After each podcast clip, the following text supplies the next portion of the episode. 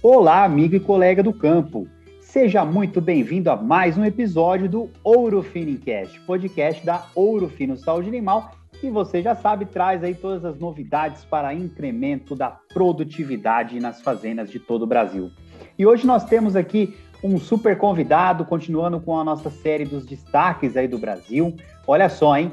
Ele é médico veterinário formado pela Unesp Botucatu, ele tem mestrado e PhD pela Ohio State University e ele é diretor de pesquisa e desenvolvimento da Select Science. Eu estou falando do Leandro Krupp. Seja bem-vindo ao Ouro Finicast, Leandro. Ô, Bruno. Obrigado, Bruno. Ah, um prazer estar aqui com você, com todos os técnicos aí da Ouro Fino Saúde Animal, uma empresa que a gente tem grande admiração ah, e uma parceria que vem que a gente vem colhendo grandes frutos aí. É, prazer todo meu, estamos à disposição, Bruno. Tudo bom, Leandro. E, ó, nosso ouvinte aqui já sabe que conhecimento não ocupa espaço e é isso aí que a gente vai passar para eles aqui hoje, né, pessoal? O Leandro, ele, ele trabalha muito em grandes grupos, né, com toda essa assistência e ele é diretor realmente aí de pesquisa e desenvolvimento da Select Science trabalha muito também na parte da reprodução animal, né, Leandro? Exatamente, Bruno. A formação nossa foi toda em cima de reprodução de fêmeas, né? De fisiologia da reprodução de fêmeas e quis o destino que na nossa primeira aventura profissional ela envolvesse genética de macho, mas ah, em nenhum momento a gente parou de, de estudar e de atuar na fisiologia da fêmea bovina, né? Ajudando uhum. os técnicos, os parceiros uh, da Select Sires no desenvolvimento de programas de reprodução nas mais diversas áreas do Brasil. Perfeito, Leandro. E assim, é claro que é um pouco atemporal aqui esse episódio, mas nesse exato momento aqui que nós estamos para lançar o episódio, nós estamos aqui entrando no mês de junho, ou seja, estamos a, estação de monta está batendo aí na, na porta, né, Leandro? E como que você enxerga o cenário que nós estamos vivenciando hoje, no sentido de que durante o ano de 2020, de 2021, pelo que a gente viu até agora, um cenário bem aquecido para a reprodução animal, né? Exatamente, Bruno. Até acho que a gente não está nada adiantado e os produtores e técnicos que não estão ainda planejando a estação de monta 21-22, eles sim já estão atrasados. É, a gente vê em algumas regiões do país vacas já sendo inseminadas dentro dessa estação. Você pegar os estados de Rondônia e Acre, uhum. ah, várias é, fazendas já iniciaram a estação de monta. Um grande amigo nosso em comum, Zé Leandro Pérez, ah, uhum. se eu não me quinta e sexta-feira agora são as primeiras inseminações ah, lá do Zé Leandro. Então tem gente que já está com todo o gás, né? É, um ano espetacular, como a gente vinha falando anteriormente aí por trás das câmeras, é, diferente do ano passado, muito diferente de 2019, extremamente diferente de 2018. É, um cenário lindo se pensar em termos de projeções de preço do boi gordo, é, talvez desafiador por uma seca aparentemente rigorosa que está por vir, uh, mas sim, eu queria muito ser um grande produtor, um pequeno produtor uh, envolvido com a cria hoje em dia. Uh, é o melhor momento da cria dos últimos anos, não sei precisar quantos anos, mas é preço histórico do, do bezerro, né? A gente pode falar que pode, talvez pode ser o melhor momento da história, né? Que a gente já viu até hoje, né? Deve ser, Bruno, deve ser. É, as projeções para a arroba do boi gordo, que é o que baliza os valores dos bezerros, são as melhores possíveis. É um tipo de, de proteína uh, animal que está em falta no mercado, um mercado externo extremamente aquecido, comprador. Uh, por enquanto, a gente vê o dólar numa faixa de preço dos cinco reais, que é favorável ainda a, a exportação. Então, é, eu não vejo outra outra estratégia não ser investir demais uh, no setor de cria. Então, realmente, acho que a gente não está nem um pouquinho adiantado nesse assunto, até um pouquinho atrasado. Produtor, vamos levantar as orelhas aí, se atentar para o mercado e se planejar para essa estação que está batendo na nossa porta. É isso aí. É muito feliz o seu, seu comentário, porque realmente o, uso da tecnologia e as tecnologias, biotecnologias da reprodução, por exemplo, a inseminação artificial em tempo fixo, a ATF, elas são muito boas, elas trazem o seu retorno né, em incremento de produtividade e etc., mas elas requerem um planejamento muito. Tem que ser conciso esse planejamento. E a gente vê um pouco desse reflexo, por exemplo, eu estava até acompanhando o primeiro relatório do primeiro trimestre desse ano da Asbia, né, da Associação Brasileira de Inseminação Artificial, e mostra um crescimento de mais de 50% na venda de sêmen, né, Leandro? Você acredita que isso aí reflete um pouco que o pessoal, tanto os produtores quanto os técnicos, né, que trabalham com a reprodução animal, eles têm se planejado melhor? Ou realmente 50% é um mercado aquecido mesmo? É isso que vai crescer nesse ano? O que você consegue imaginar nisso aí?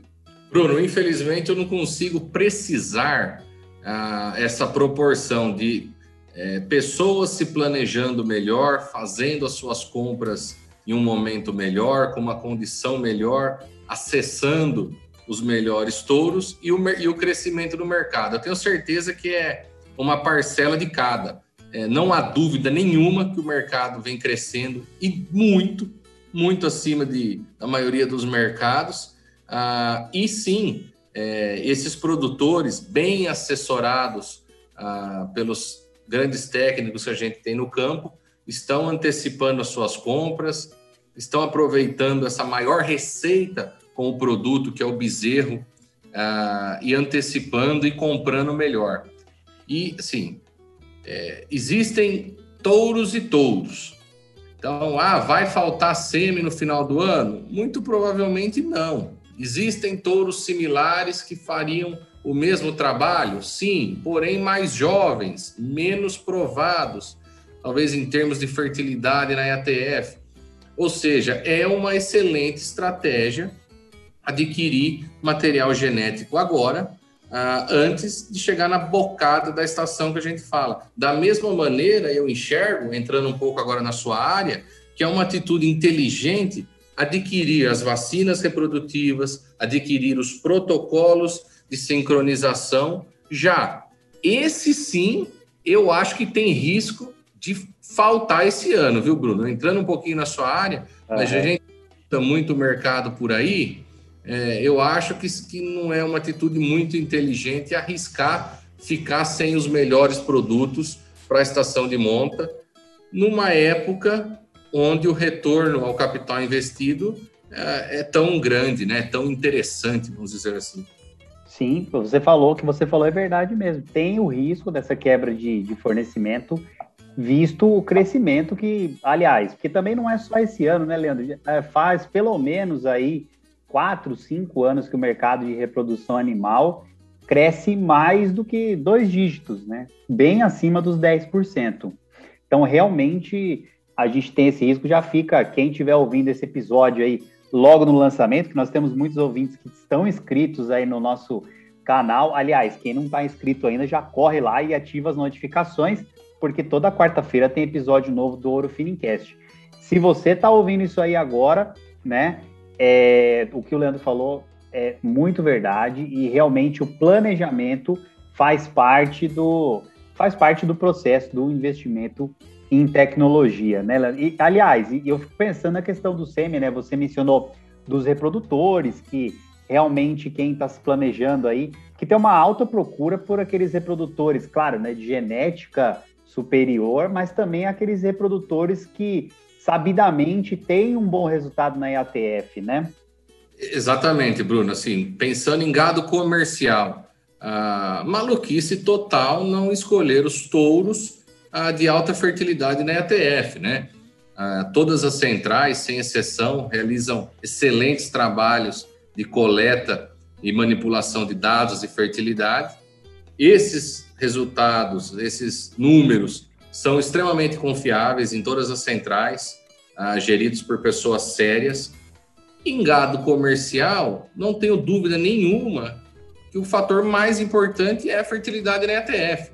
Não tem nada melhor do que fertilizar, né, do que emprenhar o maior número possível de vacas no início da estação. Então a gente uhum. sabe que tem dois fatores que ah, afetam muito o resultado de uma estação de monta, que é a resposta, né, à primeira inseminação, a prenhez, a primeira inseminação e taxa de serviço. Então, quanto mais emprenhar na primeira inseminação, melhor. E quanto mais vaca você conseguir inseminar, melhor, né? Assim, bem óbvio. Então, o porquê usar os touros de alta fertilidade? Quando a gente pensa em rebanhos de genética, aí muda totalmente essa teoria, né? Aí o valor genético talvez esteja ah, acima de todos os outros fatores. Perfeito. E, Leandro, você, né, como já foi mencionado, você atende grandes grupos, né, que com certeza, por conta da tecnificação, já começaram a preparação, aliás, deve ter começado já faz tempo, né, a preparação para a estação de monte. E é legal porque essa, essa pergunta que eu vou te fazer, ela casa certinho com a sua resposta, que é muito importante a gente ter uma boa prenhez logo de cara, né, uma boa concepção logo nos primeiros protocolos, isso aí é, mexe bastante com o resultado na propriedade. O que você tem visto aí que a turma tem feito para se preparar para a estação de monta? Né? É claro que os manejos são variados, dependendo da região. Se, se a gente entrar na, na nutrição, mais variado ainda, né? Mas de maneira geral, o que você tem visto, como o pessoal tem se preparado para essa estação de monta que praticamente já chegou aí, aliás, em algumas regiões, regiões como você comentou, ela já está começando aí, né? Ô Bruno, pedi para todo mundo pegar aí uma caneta e um pedaço de papel e anotar os três fatores que os grandes grupos ah, estão se preparando. Então, o primeiro fator é comida, o segundo, comida, e o terceiro, comida. não tem como fugir, assim. né? Não tem como fugir. E a comida, não entenda como apenas fornecimento no coxo, é, suplementação. Entenda como pasto de alta qualidade, adubar o que der para adubar, é, reservar o que der para reservar, é, ensilar o que der para ensilar, fazer feno do que for propício para fazer feno, é, separar os lotes de maneira que eles aproveitem melhor a forragem agora no período de seca. É, olhar com mais carinho para as categorias mais novas, como as fêmeas precoces, as novilhas precoces, estão em desenvolvimento para a sua primeira inseminação, as primíparas, né, que estão agora ah, desmamando ah, o seu primeiro bezerro, ah, ou mesmo as novilhas prenhas, que precisam parir numa condição extremamente boa para que possam reconceber em níveis aceitáveis aí nas primeiras inseminações. Não tem jeito, Bruno. Sim, muito importante escolher a genética, muito importante o manejo, muito importante a sanidade, sem dúvida nenhuma, muito importante a gestão de tudo isso, é, ter um técnico de altíssima qualidade dentro da sua fazenda, mas esse gado, para ter uma resposta é, linda aí ah, nas primeiras inseminações, precisa estar bem nutrido, estar numa condição corporal favorável. Ah, o gado prenhe precisa parir bem, pois não dá tempo de recuperar condição corporal até o dia da primeira inseminação da estação de monta. Então, o que a gente vê nos grandes grupos que tendem né, a, a ser um pouquinho mais organizados, a planejar um pouquinho mais uh, do que a média, né, com várias exceções, é, eles estão se preparando em termos de comida.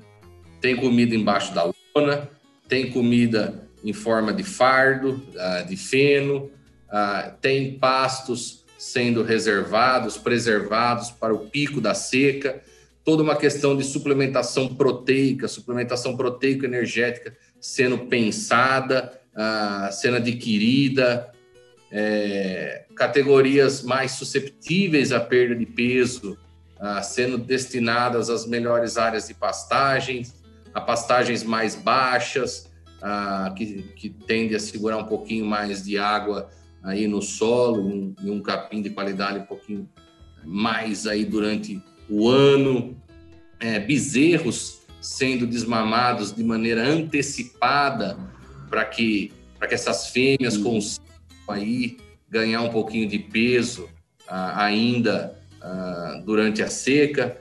Então, é, sem dúvida nenhuma, quem quer intensificar ou não, quem quer um melhor resultado na cria, tem que estar tá com essa fêmea em boas condições nutricionais. Muito bom. É, e, e, tem uma coisa que também faz o link aí com esse assunto, né? Que a gente costuma ver em anos, porque seca tem todo ano, né, Leandro? E aliás, todo ano dá a impressão que foi a pior seca da história, né? Porque uh, o pessoal realmente é, fala bastante nesse assunto, né? E o que a gente costuma observar que faz total link com o que você acabou de falar é o seguinte: as pessoas que não se preparam corretamente do ponto de vista nutricional dessas fêmeas, né? É, chega lá, tá no momento certo de começar a estação, fica segurando essa fêmea parida para vir a chuva, para vir o pasto, para tocar a IATF, justamente pensando que se ela pariu magra ali, o índice dessa primeira inseminação realmente vai ser mais baixo, né? E aí você acaba atrasando toda a estação de monta e, e eu vou falar, é difícil e demorado para voltar à estação de novo para o período aí que seria mais rentável, né? O que, você acha disso, né? Por exemplo, realmente chegou ali, a vacada não está numa condição ideal, atrasa isso? Que, que você, qual seria a sua opinião com relação a isso, Leandro? Bruno, primeira, primeira questão a ser pensada é, é qual a minha necessidade de fazer uma estação de monta? Aí tem, tem várias colocações, o tipo de produção, o tipo de contrato de entrega de bezerro que eu tenho, região do país, é, se eu estou dentro de um sistema de confinamento de fêmeas, etc. A partir do momento que eu defini, é, não, na minha situação, a estação de monta, isso em 95% dos casos no Brasil, ela é extremamente benéfica. Eu preciso ter uma estação de monta bem definida. A partir do momento que essa decisão foi tomada, ah, em conjunto ah, com os técnicos, com as empresas que assessoram a fazenda, com o objetivo da propriedade, essa estação tem que ter dia para começar e para acabar. Uhum chuva, faça sol, é, morreu o cachorro, tô na praia, não importa.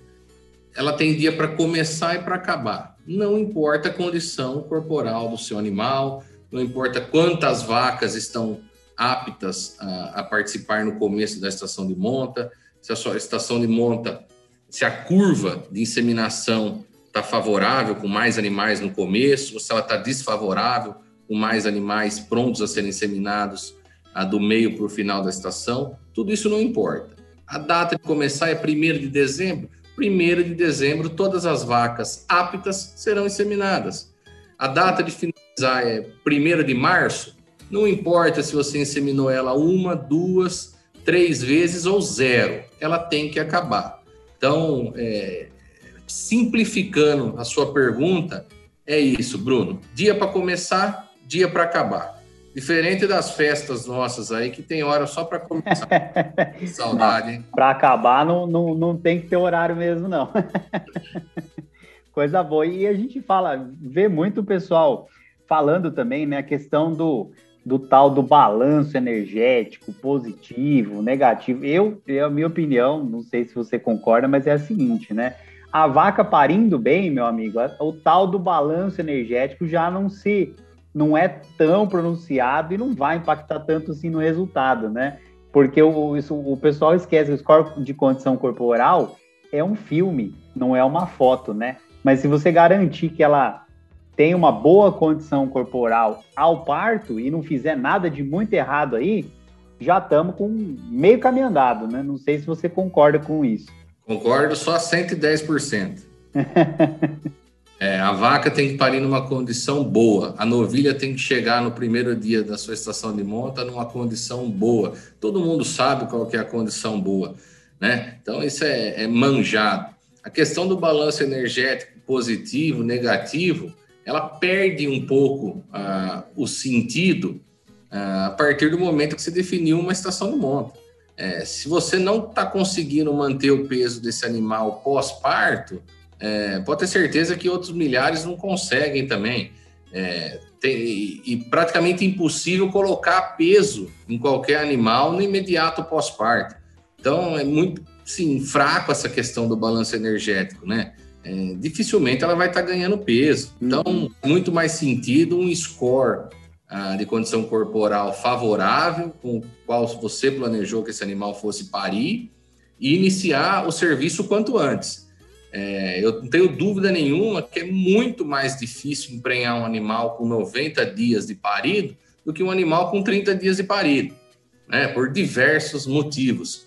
Ah, então, o quanto antes a gente conseguir iniciar os serviços, ah, é melhor, não tenho dúvida nenhuma. Está perfeitamente correto. Muito bom. E assim, já vamos nos encaminhando aqui para o desfecho desse episódio. Tá fantástico, viu, Leandro? Obrigado aí por trazer toda essa, essa contribuição para os nossos ouvintes.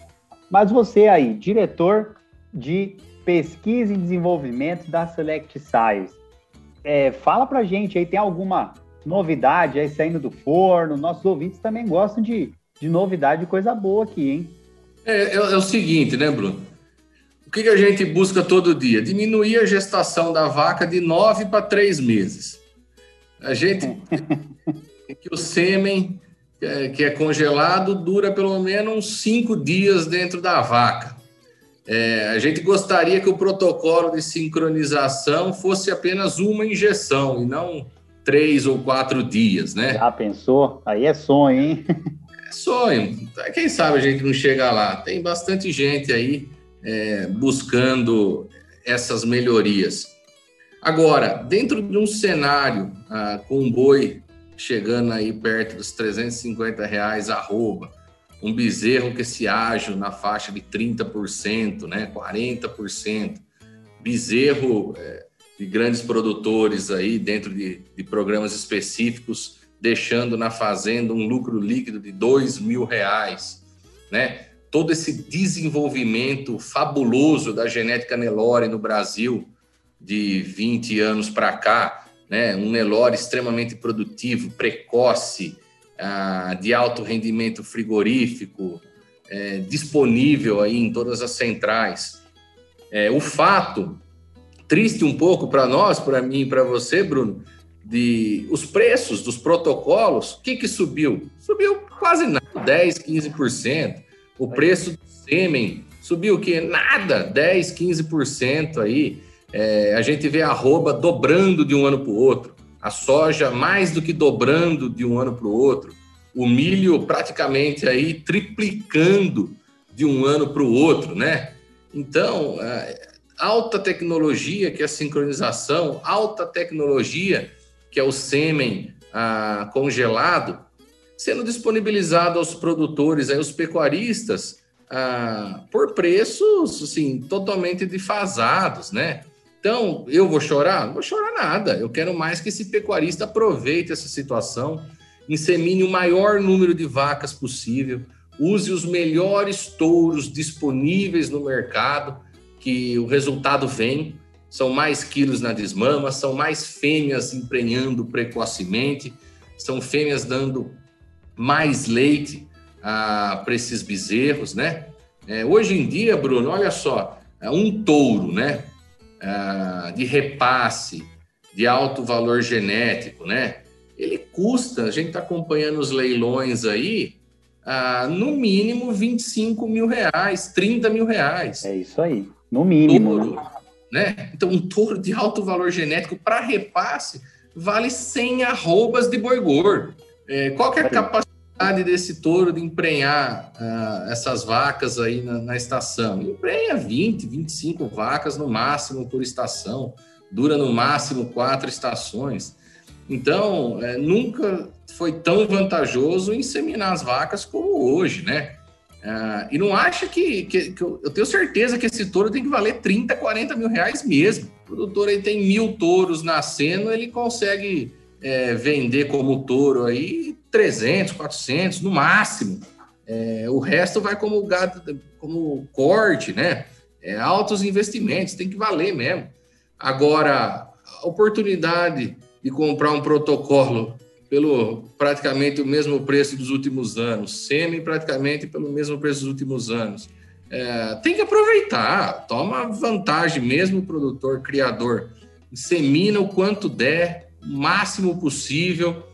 Acabou a estação de monta, tem mercado para você continuar inseminando as que ficaram vazias e vendendo elas no mercado para não estragar aí sua estação de parição. É, o mercado tá comprador para fêmea prenhe.